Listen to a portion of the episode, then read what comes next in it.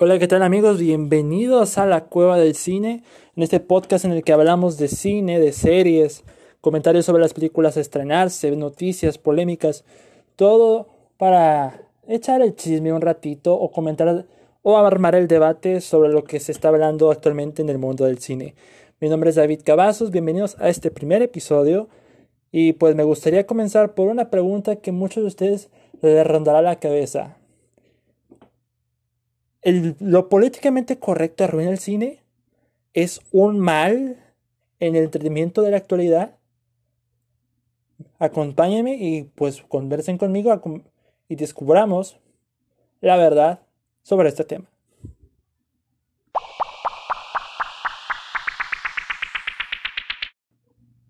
Antes de iniciar, hay una noticia que me alegra mucho, sobre todo para los fanáticos del erizo azul de Sonic. Eh, Sonic sorpresivamente logró superar tremendo éxito que tuvo. logró superar las, las expectativas de la gente, sobre todo en la crítica, sobre todo en la taquilla. De una vez les informo. Por ejemplo, tenemos, según Box Office Moyo, la película hasta ahora lleva recabado a nivel mundial, a nivel mundial,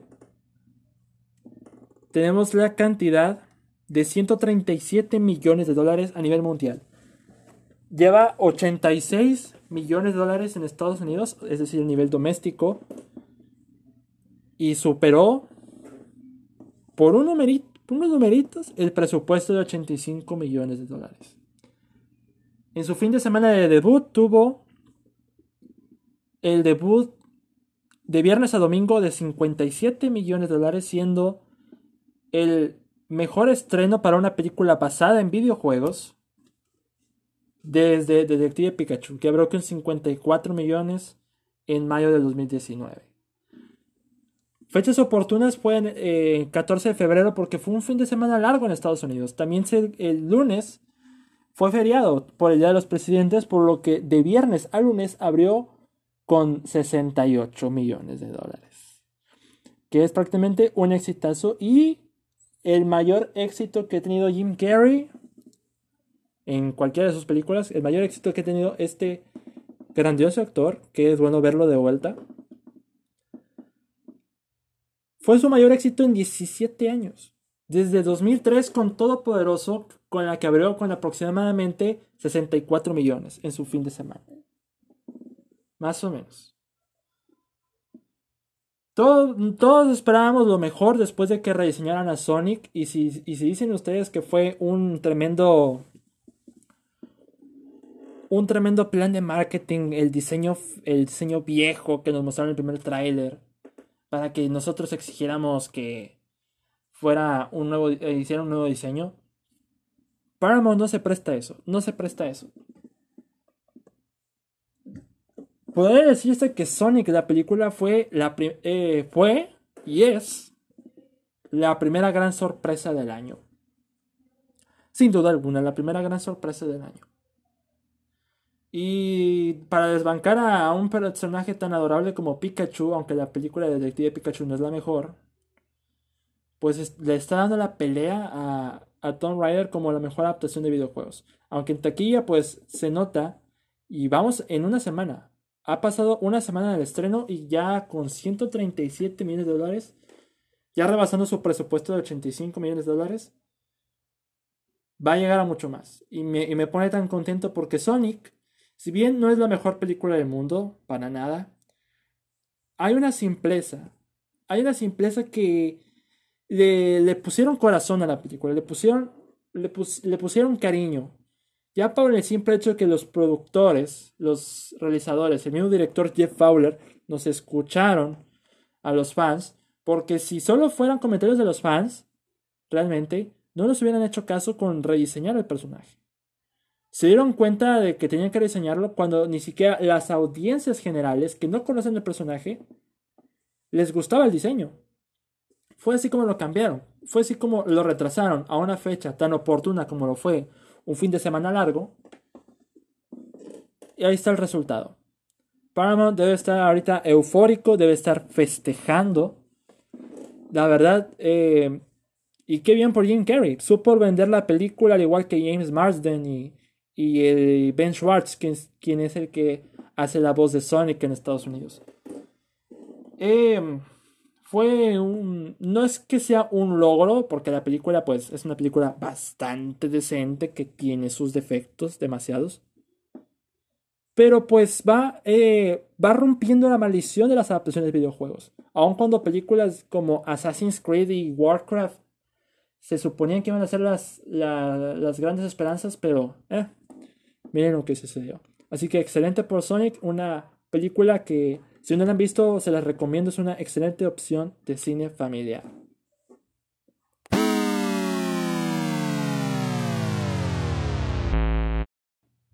Pero si Sonic la está pasando muy bien en las taquillas de todo el mundo, la que no la está pasando nada bien es Birds of Prey. La fantabulosa emancipación de una de una tal Harley Quinn. Y pues la gente no es que no la haya destruido, porque Rotten Tomatoes tiene un 80%, bastante decente, y la calificación del público no es tan mala como otras películas. Simplemente el público no se ha visto interesado o es víctima de un marketing bastante extraño. Gigantesco, pero extraño. Para poner las cosas así, la película costó casi lo mismo que Sonic, 84 millones y medio de dólares. Estamos en su tercera semana de taquilla. A nivel doméstico vamos 67 millones. A nivel global 155. Pónganle, sí, ya superó su presupuesto. Pero para que una película se considere exitosa, al menos en taquilla, tiene que triplicar el costo de producción para que al menos haya ganancias y seguridad de que haya una secuela. Y Birds of Prey parece, parece que no va a ir por ahí. Lamentablemente, eh, desde que en su fin de semana este no abrió con 33 millones de dólares, ya se, ya se anticipaba una decepción.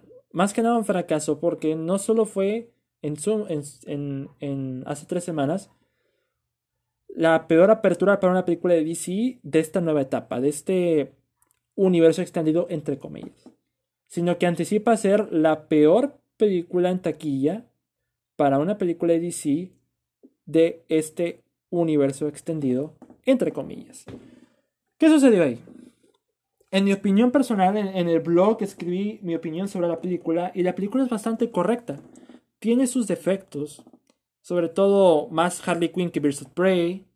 Le cambiaron el título en Estados Unidos debido al fracaso. Ahora es Harley Quinn of Prey. ¿Qué te dice de esa película? No mucho, la verdad. La verdad, no te dice casi nada. Hay muchas críticas y eso involucra el tema del de hoy. Dicen, eh, solo apoya, solo es una, es una película feminista, políticamente correcta. Mm, eso no, ese tipo de comentarios no genera mucho sentido. Cuando me, me pueden argumentar que la película puede tener mala escritura, mala edición, quizás malas actuaciones, yo los comprendería. Ese tipo de críticas negativas se me, se me harían válidas. Pero que, sean, pero que me digan que por el hecho de ser feminista es una película mala, automáticamente puedo ser inválido ese comentario.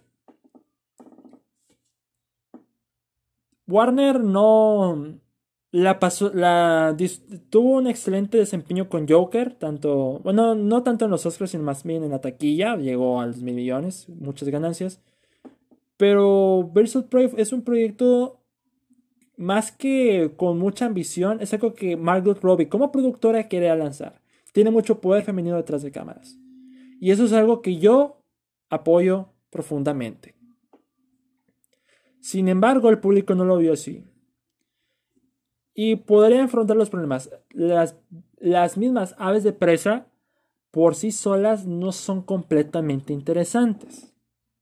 O no tienen mucho tiempo en pantalla porque Harley Quinn se come la película. Pero Harley Quinn no nos cae mal. Harley Quinn es bastante memorable como, como, como lo fue con Escuadrón Suicida.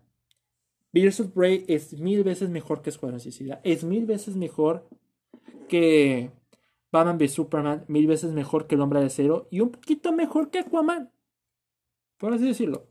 Pero obviamente se queda debajo de Shazam y Mujer Maravilla. Que Mujer Maravilla tuvo un concepto más contenido, con mayor equidad de género. DC tiene los focos rojos por ahora hasta que llegue Wonder Woman 1984. Y Wonder Woman va a ser un completo hit. Algo que podría recompensar el mal sabor de boca de Birds of Prey. Ahora bien, otra noticia más reciente que involucra cine mexicano y mi opinión cine mexicano se reduce más en un cine sin riesgo, repetitivo, y aquí nos lo confirman una vez más. El día de ayer se estrenó en YouTube el tráiler de una película cuyo nombre, se los juro, se los afirmo, es el nombre de una canción. No sé quién la cante, pero se los juro que es el nombre de una canción. La película se llama ¿Y cómo es él? Esta película dirigida por Ariel Winograd, quien, fue, quien fuera director de la versión original, no la versión de Andrea Lagarreta, la versión original de Mamá se fue de viaje, además de que en septiembre del año pasado nos deleitó, entre comillas, con Todas caen, o Todos caen, porque ya, si no, se acuerdan, la película venía con una roba. Em, tiene como protagonistas a Omar Chaparro, que ya lo vimos hace dos meses con la película de Netflix como Caído del Cielo, a Mauricio Ockman y a Surya Vega. ¿De qué trata la película? Ustedes dirán, bueno, Mauricio Ockman tiene a Surya Vega como esposa, descubre que la está engañando con Omar Chaparro, y cuando se encuentran estos dos juntos, planean volver a Ciudad de México porque se... por razones lo que provoca un viaje en carretera entre el esposo de Surya Vega y el amante de Surya Vega. A tintas es como una comedia romántica con toques de acción, como se ve en el póster. La película va a llegar en abril y tendrá como elenco complementario a Miguel Rodarte, a Consuelo Duval y a Mauricio Barrientos, o como lo conocemos actualmente como El Diablito. Parece una. Una película bastante simplona. Y no me sorprende que sea un remake. No me sorprende que sea un refrito de una versión no de una versión, sino de una película surcoreana llamada Driving with My Wife's Lover. O como, lo como la traducción sería Conduciendo con el amante de mi esposa. La película planea ser distribuida tanto en México como en Estados Unidos. Y pues tiene sentido porque es la distribuidora es Pantaleon. Pantaleon es una combinación, combinación entre Televisa y Lionsgate.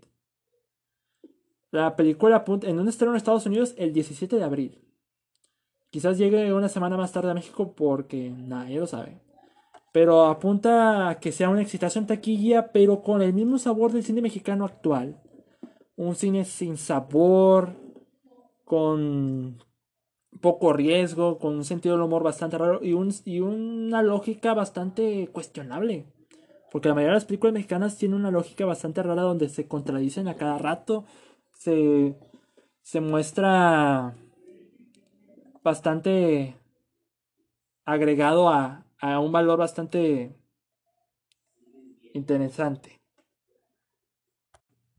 Y no puedo negar que Omar Chaparro y, y Mauricio Ockman y Zulia Vega tienen talento. Tienen talento, lo puedo reconocer.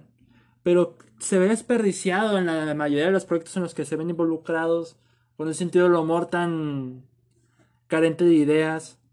No puedo esperar mucho de esta película, no puedo esperar nada. Es otra de esas películas que mi fe en el cine mexicano se ve sin ganas, sin con una nula con un nulo, un nulo entusiasmo. Una sensación de rareza bastante complicada. Pero bueno, tentativamente la película llegará en abril en Estados Unidos porque el tráiler es más que nada para presentarlo en Estados Unidos, pero lo más seguro es que azotará las taquillas mexicanas, sin duda. Pero mm, lo más probable que podamos esperar es un producto sin mucho esfuerzo, como lo fue la anterior película de este director. Todas caen que, que la verdad no solo repite ciertos miembros del elenco, sino una cierta calidad técnica bastante ramplona.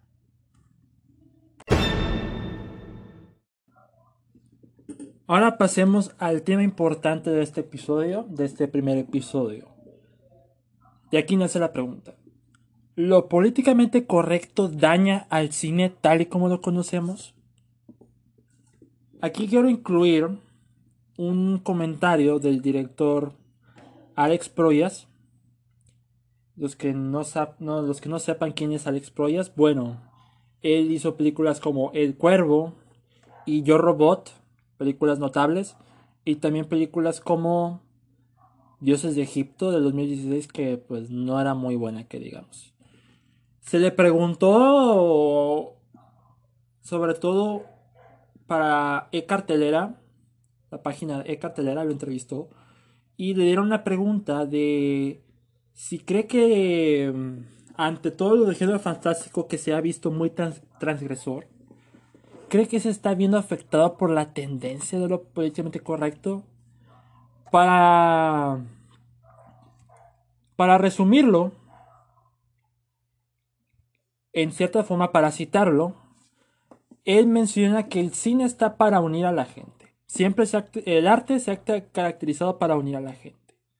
Que irónicamente las redes sociales nos provocan alienación, nos hacen menos sociales y que deben llamarse redes antisociales. Que hay mucha ira, odio y división en las redes sociales y en los medios en general, ya que los grandes medios masivos siguen las tendencias de estas redes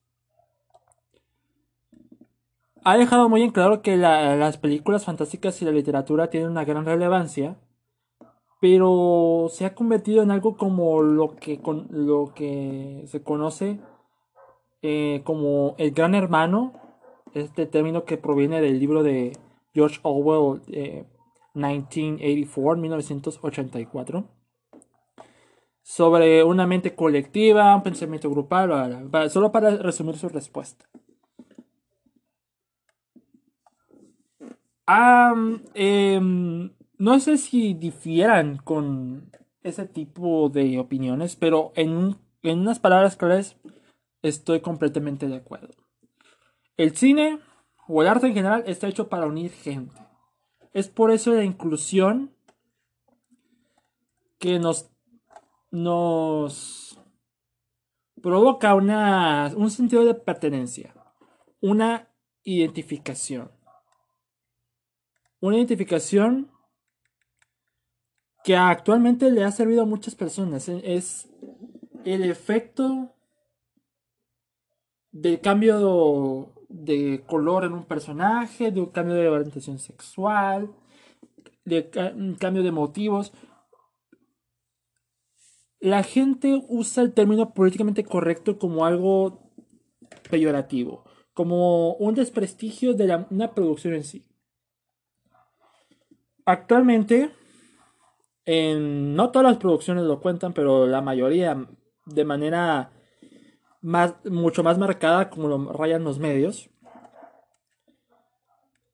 Lo políticamente correcto se refiere a complacer a otros. Pero no me refiero a complacer tal cual de capricho. Lo que busca la corrección política es evitar problemas. ¿Qué tipo de problemas? No sé, presuntos problemas dentro de Estados Unidos o fuera de Estados Unidos con un sector o una minoría tal cual.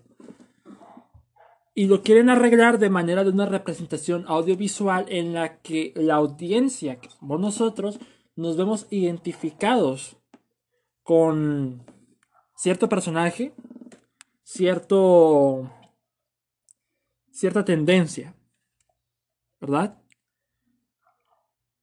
Pero el cine tiene que ser políticamente correcto o, lo, o más bien, ¿lo políticamente correcto es algo de nuestros días? Absolutamente no. ¿Que tiene que compensar a los demás? Tampoco.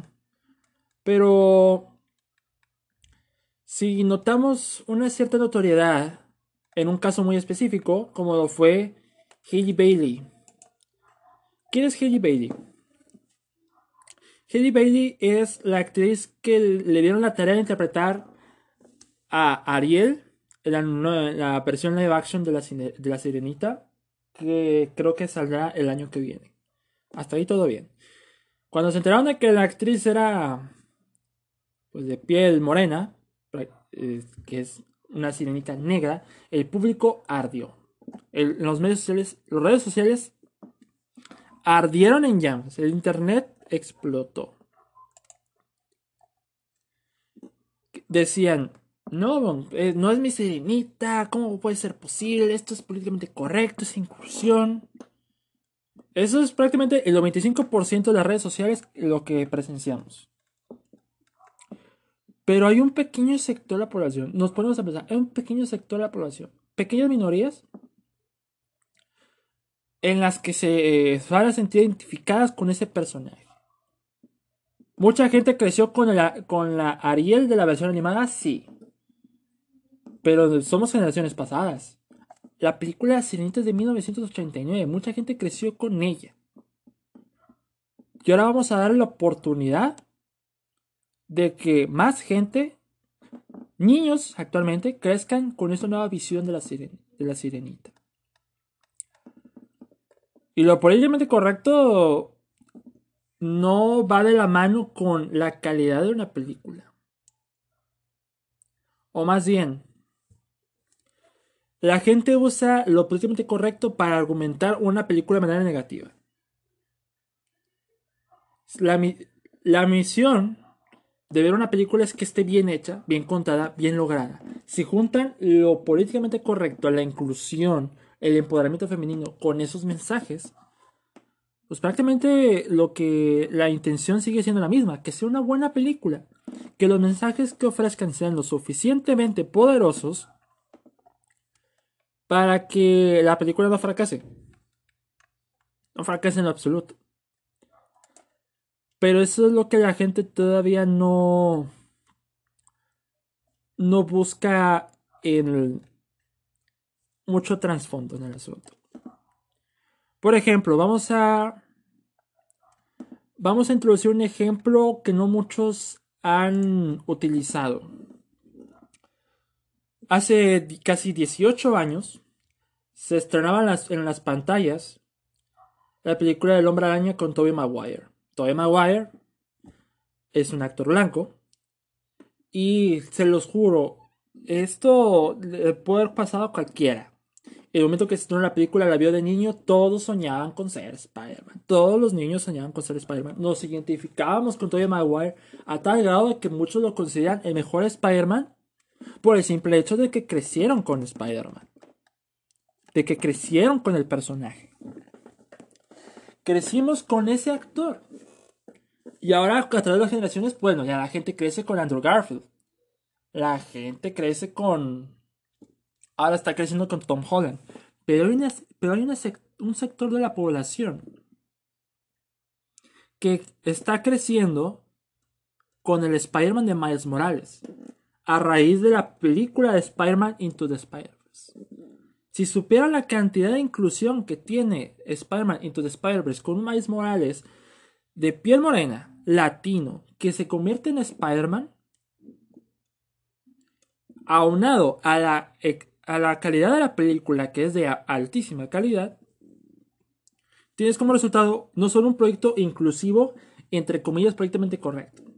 Tienes un producto de calidad con un buen guion, con una excelente técnica de animación, al mismo tiempo que tienes excelente manejo del ritmo.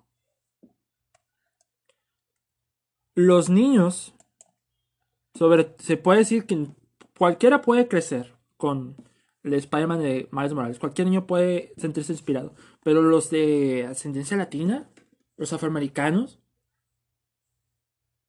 lo podrían ver como una inspiración. Lo pueden ver como nosotros vemos a Tobey Maguire actualmente. Imagínense eso. Es un dato interesante. Pero no solo la inclusión viene por parte de lo políticamente correcto. No solo el empoderamiento femenino viene de lo políticamente correcto. También viene esa corrección política de evitar o, la censura. La censuran. En, eh, quieren corregir los problemas que Estados Unidos han causado durante tiempo. Eso ya no se puede corregir. Lo pasado ya es pasado. Pero yo dar una imagen en la que se evitan problemas mostrando una faceta más inclusiva de la sociedad o una, una con mucho menos censura. Pongamos un ejemplo, la película Gangster Squad. Mm, quizás no muchos se la recuerden. La película Gangster Squad con Ryan Gosling, Ryan Gosling, Josh Brolin y Emma Stone. Era dirigida por Robin Fleischer, que era el director de Zombieland y eh, es el director de Venom. En el tráiler se mostraba un tiroteo en un cine. Pues a simple vista no, no suena tan tan crudo el asunto, porque se trataba de una película de mafia, de gángster en la época de los 60 algo así como Bastardo sin Gloria con Tarantino, con lo del incendio en el teatro, algo va por ahí. O sea, era una, una escena sencilla. Pero el trailer fue lanzado días después de la masacre de Aurora en el 2012, donde en el tiroteo de, en una sala de cine cuando se estaba proyectando Batman, El Caballero de la Noche 7. Fue grande el desagrado por ese colectivo por la sociedad, que prácticamente esa escena desapareció del corte final y en la película de Gangster Squad no vemos esa escena. Y si la veríamos sería de una manera tan parcial. A eso me refiero con que no solo lo prácticamente correcto va con la inclusión. Vas incluso sobrepasando la censura. Ahora, si me preguntan, ¿Lo políticamente correcto arruina el cine tal cual? La verdad es que no. Porque el cine no es políticamente correcto. Pero lo que sí nos arruinan es el criterio. Porque si decimos que una película es mala por ser políticamente correcta, el comentario para muchos será inválido. ¿Por qué? Porque no muchos saben el verdadero significado de lo políticamente correcto y ni siquiera aprecian la película como tal. Es el caso de Birds of Prey y uno de los motivos por los que fracasó en taquilla. Hubo muchos comentarios donde tildaban a la película de feminista, a la película políticamente correcta. Ok, pero pues, ¿cuáles son los verdaderos defectos de la película? ¿Tiene un mal? ¿Tiene una mala producción? No. Hay cuestiones donde no la gente no aprecia la película como tal. Donde la película juzga antes de ver la película. Y nos llevamos tremendas sorpresas al final. Por ejemplo, Virus of Prey, la gente no, y se notó en la taquilla, no estaba interesada. Pero los que vieron la película, los que sí la apreciaron tal cual, salieron satisfechos. Quizá decepcionados por cosas involucradas con la película, como el guion, las actuaciones o el manejo de, de ritmo, pero no por el hecho de ser políticamente correcto. La, corrección política tiene muchos intereses. Quedar bien con cierto. No diría con cierto partido, porque pues no estamos en, no estamos en tiempo de elección, sino que para variar. Si la corrección política dependiera de ser absolutamente conservador, entonces todas las películas no son políticamente correctas. Lo que se está haciendo con cada película, por ejemplo, con la Sirenita Negra, con el Spider-Man bisexual que se está rumorando en el DCU, es que le están dando su propia visión, su propio desarrollo, sus propias variables para que se alejen de su fuente original o muestren algo original. Y eso Es, es por eso que el cine no es en sí políticamente correcto. Por eso tampoco lo arruina. Lo que arruina nuestro criterio, porque decirle que es políticamente correcto todo, pues daña nuestro prejuicio de una película cuando no la valoramos como se debe. A nivel de lenguaje cinematográfico, a, a nivel artístico, etcétera, etcétera, etcétera. Nosotros como sociedad y aquí en México no solemos apreciar el cine como tal. Y me di cuenta de eso porque eh, hace tres semanas en la reciente entrega de los Oscars cuando ganó Parásitos, vi la reacción de un youtuber que, que estaba reaccionando en vivo a la entrega de los premios y cuando se enteró de que ganó Parasite, lo primero que dijo, aparte de explotar en furia, fue que ganó por ser políticamente correcto. ¿Pueden creer eso? ¿Pueden creerlo? Es así como la, corrección política como término afecta nuestro criterio de cómo juzgar una película, cómo juzgar un libro por su portada. Sí, claro, si nos basamos en la corrección política, no estamos buscando la tal corrección política, sino la tal corrección política, sino que la película tenga un balance entre la inclusión que nos quieren otorgar sin ser completamente forzada, con un guion de calidad bien logrado, bien armado. Incluso podrían argumentar que el término de políticamente correcto mucha gente lo, a mucha gente nos confunde. A mucha gente no nos queda claro qué término es. Solo siempre llegamos a la conclusión, ah, bueno, es quedar bien con las minorías. Pero tampoco es que nos concentremos en las minorías, porque las minorías también tienen su base de sentido de pertenencia en el país, en el mundo. Es por eso que personajes como la señorita negra, también tenemos varios personajes con varias películas protagonizadas por ellos que han identificado a una minoría. Black Panther, por ejemplo, del universo, del universo de Marvel. Nadie esperaba mucho de Black Panther cuando veíamos los trailers. Pero ¿qué sucedió? Como los afroamericanos, eh, no para generalizar, no van mucho al cine, porque no se sienten identificados con historias de blancos en, Norteamérica, porque pues antecedentes históricos lo comprueban, vieron en Black Panther una manera de identificarse tanto con los personajes como el mundo que tienen creado.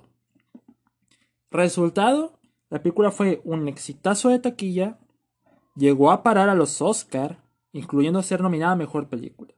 Pero, pero muchos argumentan, es por ser políticamente correcto, es una inclusión forzada. Pero nadie es políticamente correcto. Solo vemos las películas por lo que son y, juzgamos solo porque están ahí de manera forzada, pero no apreciamos la calidad de las mismas. Siempre culpamos a la inclusión como un, un bache de problemas en una película, como el punto denigrante de, la calidad de una película. Sin embargo, lo que nunca hemos aprendido es que sí, lo más importante, además de la inclusión de una película, que todos estos conceptos políticamente correctos estén incluidos, es que al final de cuentas la película funcione por lo que intente contar. Por los elementos que trae incluidos sean personajes homosexuales de la comunidad LGBT o afroamericanos o diferentes ascendencias. La gente ya ha sido inclusiva desde antes. En las series de televisión como The Office, Brooklyn Nine-Nine, en, en, pero no a manera de burlas o sátira, sino personajes con desarrollo propio en el que nosotros apoyamos a los personajes la corrección política no es de nuestros tiempos. Pero ustedes qué opinan, díganme. ¿Creen que ustedes lo políticamente correcto en el cine?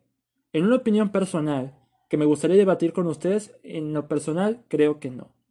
Daña nuestro criterio, nuestra forma de ver el cine, pero todas las inclusiones que se hacen en tanto en el entretenimiento como en eh, las series y en las películas, se hacen por visiones de tanto de empresas en doble maña para atraer minorías, que eso sin duda pues quieren abarcar el mayor público posible, pero también los que encargados de crear dicha historia Intentan darle un desarrollo, un desarrollo propio que se sienta lo suficientemente orgánico y que puede identificar no solo una minoría, sino una generación.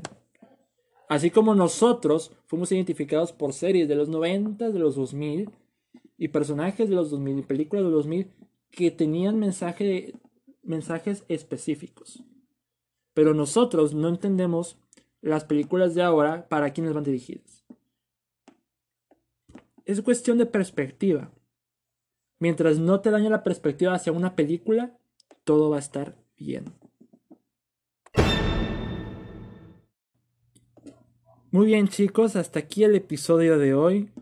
Muchas gracias por llegar hasta aquí. Tentativamente se está planeando que este episodio sea de, de manera semanal entre sábado y domingo.